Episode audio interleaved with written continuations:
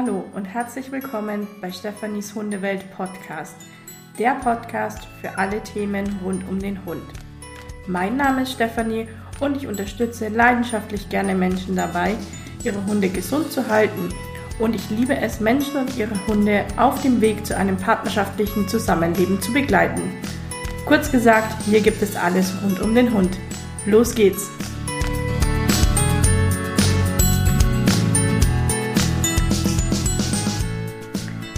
Hallo, schön, dass du wieder hier bist bei der ersten jetzt richtigen Folge meiner Podcast-Serie zu den vier Schlüsseln der Hundegesundheit.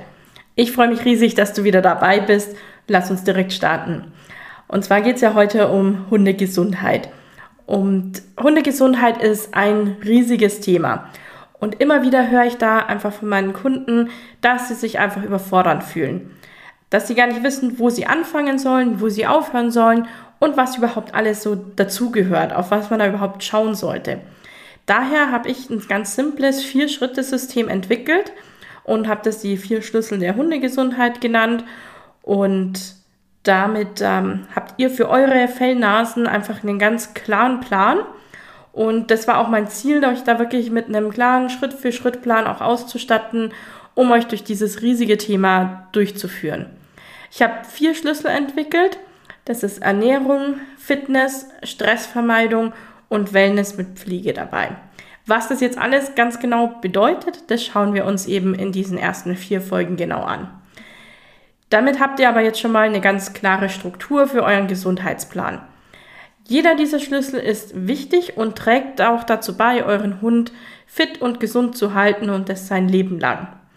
Das sind sozusagen die Grundsteine oder die Basis.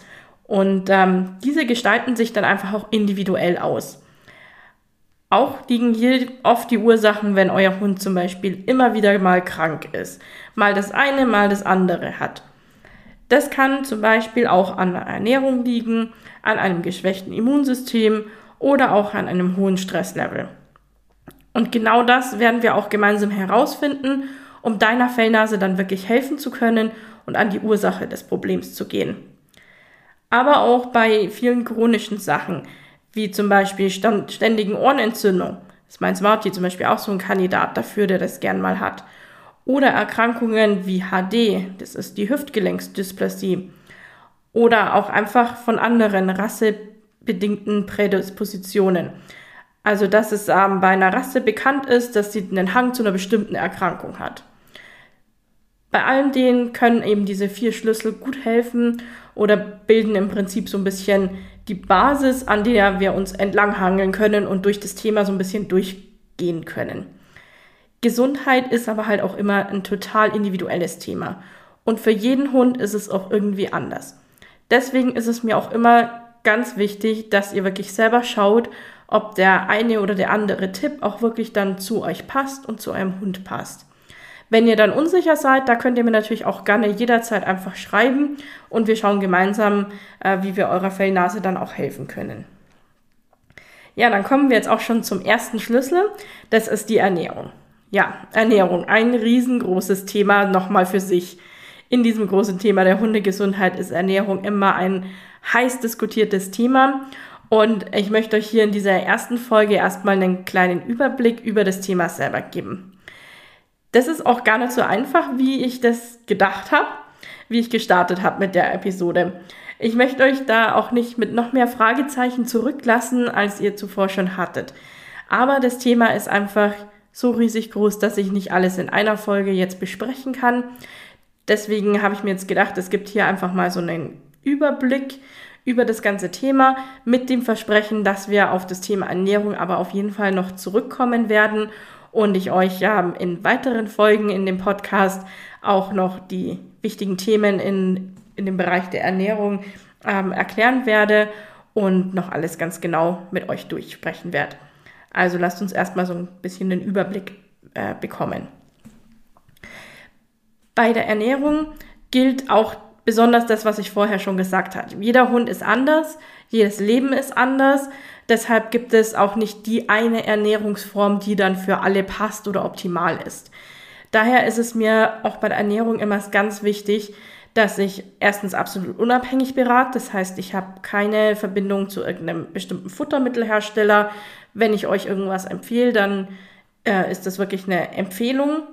Und ähm, für jeden ist es dann auch individuell einfach was anderes und die passende Ernährungsform zu finden, ist da immer schon so der erste Schritt. Meistens geht es beim Thema Ernährung schon ganz am Anfang los. Der Züchter empfiehlt ein bestimmtes Futter. Dann kommt man zu dem netten Verkäufer im Laden, der empfiehlt dann wieder was ganz was anderes. Und dann hört man vielleicht auch noch von einem Bekannten oder in der Hundeschule, nein, dieses Futter auf gar keinen Fall, jenes Futter musst du unbedingt nehmen. Und am Ende findet man sich dann vielleicht wieder vor den riesigen Regalen in dem Laden und kennt sich gar nicht mehr aus, was man denn jetzt eigentlich nehmen soll. Und dann stellt man sich vielleicht erstmal auch die Frage, ist es denn Fertigfutter, Nassfutter oder Barf? Und was bedeutet das denn jetzt alles ganz genau?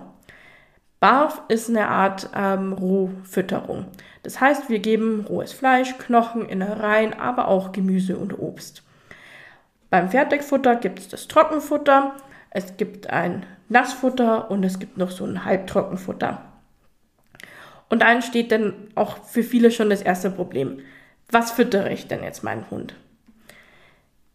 Dann geht das Ganze weiter. Wir kümmern uns um unseren Welpen, schauen vielleicht, dass er in eine Hundeschule geht, gucken, dass wir in eine Welpengruppe gehen können mit unserem Kleinen, schauen, dass das Training gut funktioniert, dass er mit anderen Hunden zusammenkommt, sozialisieren und, und, und. Und da fällt die Hundegesundheit einfach häufig schon mal ein bisschen hinten runter. Und dann passiert, abgesehen von dem obligatorischen Besuch beim Tierarzt, oftmals gar nicht so viel. Und ja, junge Hunde sind meistens relativ gesund und munter und das scheint uns einfach auch noch nicht so wichtig. Wenn wir allerdings hier schon die Grundsteine legen und schauen, dass wir gut aufgestellt sind, dann können wir uns hinterher einfach viel Geld und viel Ärger sparen. Und genau das möchte ich euch hier eben auch zeigen. Ja, wenn wir jetzt dann den Welpen haben, dann ist es natürlich im Wachstum wieder besonders wichtig, auf das Futter zu achten. Zum einen sollen wir nicht zu viel Energie füttern, sonst wächst der Hund einfach viel zu schnell. Das ist vor allem bei höher wachsenden, also bei größeren Hunderassen immer ein Thema. Aber auch bei älteren Hunden muss die Ernährung natürlich immer entsprechend des Alters dann auch angepasst werden. Und das gilt für alle Ernährungsformen, egal für was ihr euch da entscheidet. Die Ernährung ist einfach so eine Art Basis für die Gesundheit. Zum einen soll hier der sogenannte Erhaltungsbedarf gedeckt sein. Das heißt vereinfacht gesagt, dass der Hund so viele Kalorien über sein Futter aufnehmen soll, dass er am Leben bleibt. Und nicht nur Kalorien, sondern eben auch Nährstoffe. Also alles, was er zum Leben braucht, soll er aufnehmen in ausreichender Menge. Dazu muss natürlich die Ration auch entsprechend ausgewogen gestaltet sein. Bei einer selbst zusammengestellten Ration müssen wir dann eben besonders darauf achten, dass wir auch die Komponenten entsprechend zusammenstellen und dass das Ganze eben eine ausgewogene Sache wird. Beim fertig gekauften Futter hingegen haben wir natürlich den Vorteil, dass das die Hersteller für uns schon übernommen haben. Vorteil, naja, manchmal ist es ein Vorteil, manchmal eben auch nicht, je nachdem, wie der Hersteller ist. Wir müssen also auf die Qualität des Futters einfach achten und schauen, dass der Bedarf des Hundes wirklich dann gedeckt ist, Ansonsten kann es eventuell sein, dass wir einfach noch Ergänzungen dazugeben müssen oder das Trockenfutter, sagen wir mal, ein bisschen aufpimpen und noch irgendwas dazugeben. Ja, um das herauszufinden, müssen wir natürlich immer erstmal auf die Deklaration schauen und die Inhaltsstoffe angucken. Beim selbst zusammengestellten Rationen ist eine Berechnung absolut unerlässlich, ähm, dass der Hund einfach wirklich auch alle benötigten Inhaltsstoffe bekommt und dass kein Mangel auftritt. Vor allem im Wachstum ist das wirklich ein großes Thema und da würde ich euch wirklich raten, euch dann auch einen Plan erstellen zu lassen. Und auch bei erwachsenen Hunden ist es aber immer wieder, dass ich sehe, dass Leute es wirklich sehr, sehr gut mit ihrem Hund meinen, sich die größte Mühe geben, das tollste Futter kochen oder barfen und auf alles Mögliche achten, aber irgendwie in der Ration einfach ein bisschen was nicht stimmt und es dann irgendwie einfach nicht gut funktioniert und der Hund nicht so gesund ist und so fit ist, wie er sein sollte. Ja, bei den Qualitätsmerkmalen zum Futter. Da ist zum Beispiel ein Punkt schon mal, dass man sich anguckt, dass in so einem Fertigfutter einfach kein Zucker drin sein sollte. Das ist schon mal so ein erster Punkt, den sehen wir immer, wenn wir auf die Verpackung gucken. Hinten auf der Zusammensetzung kann man das direkt sehen, ob Zucker drin ist oder nicht. Es kann zum Beispiel Gurken sein, Zucchini, Karotten. Äh, bei Kohl- und bei Nachtschattengewächsen solltet ihr hingegen ein bisschen vorsichtig sein. Das ist für Hunde einfach nicht so gut verträglich. Obst kann auch zu einer Ration gut dazugehören. Das kann zum Beispiel der Apfel sein oder auch die Wassermelone ist bei meinen Hunden zum Beispiel immer hoch im Kurs. Da solltet ihr vermeiden, dass ihr Zitrusfrüchte gebt. Die sind für Hunde einfach nicht geeignet. Und auch Weintrauben sind nicht geeignet. Bei Weintrauben ist ja auch häufig so die Diskussion, ist es giftig für die Hunde, ja oder nein? Und äh, da möchte ich auch euch gleich einen Hinweis geben. Weintrauben sind für Hunde ab einer bestimmten Menge giftig, ja. Die Menge macht aber hier ganz klar das Gift. Das heißt, hier kommt es wirklich drauf an, wie viel der Hund gefressen hat. Wenn euer Hund mal eine kleine Weintraube gefressen hat, die irgendwo runtergefallen ist, bei einem mittelgroßen Hund macht das wirklich nichts aus. Bei der Menge, also dass die Menge das Gift macht, das ist ganz klar so. Ihr müsst immer gucken, auch wie groß euer Hund dabei ist. Ne, ein, ein Labrador kann vielleicht ein paar mehr Weintrauben essen als ein kleiner Chihuahua. Also das spielt einfach auch immer eine Rolle mit rein, wie das Körpergewicht eures Hundes ist und wie viel er dann davon gefressen hat. Dasselbe gilt übrigens auch bei Schokolade. Also nicht jedes kleinste Stück Schokolade, jeder kleinste Krümel ist sofort tödlich oder kann zu einer schlimmen Folge führen. Äh, da müsst ihr einfach wirklich ein bisschen gucken, was die Menge ist. Aber dazu werden wir auch nochmal sicherlich eine eigene Folge machen, weil dazu gibt es noch eine ganze Menge zu sagen. Aber das mit den Weintrauben wollte ich euch jetzt schon mal so vorweg mitgeben, weil das einfach irgendwie immer eine Diskussion ist, weil ich da ständig gefragt werde, weil es immer irgendwie Videos gibt, wo Hunde dann ähm, Weintrauben fressen und mich dann Kunden immer ganz äh, entgeistert fragen, ob das denn nicht giftig sei für die Hunde.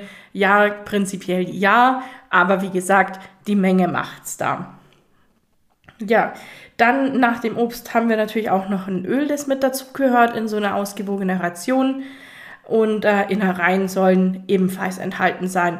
Innereien, das ist sowas wie Lunge, Herz, Leber, können verschiedene Sachen sein.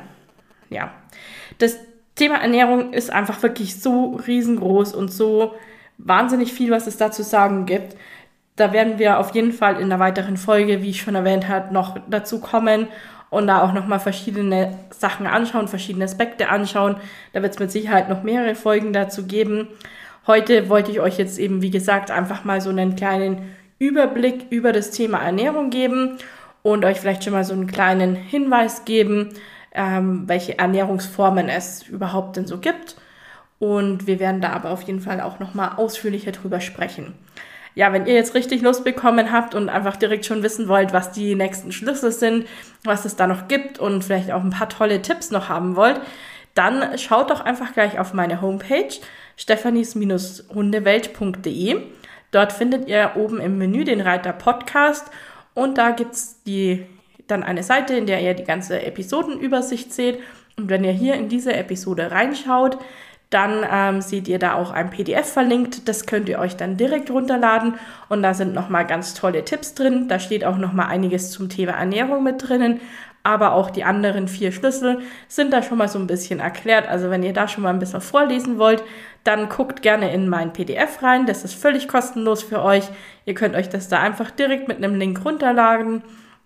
Ihr gebt mir einfach eure E-Mail-Adresse rein und dann schicke ich euch das zu. Und dann könnt ihr euch das alles nochmal in Ruhe auch nochmal daheim anschauen. Wie gesagt, ist wirklich eine super Hilfe und da sind auch nochmal ganz tolle Tipps mit drinnen und auch Sachen, die ihr direkt umsetzen könnt. Also schaut da wirklich gerne mal rein. Und ansonsten machen wir beim nächsten Mal dann mit dem nächsten Schlüssel weiter in der nächsten Folge von unserer kleinen Miniserie hier zum Start.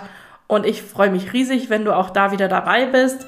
Und bis dahin wünsche ich dir erstmal eine schöne Zeit und viel Spaß mit deinem Vierbeiner. Tschüss!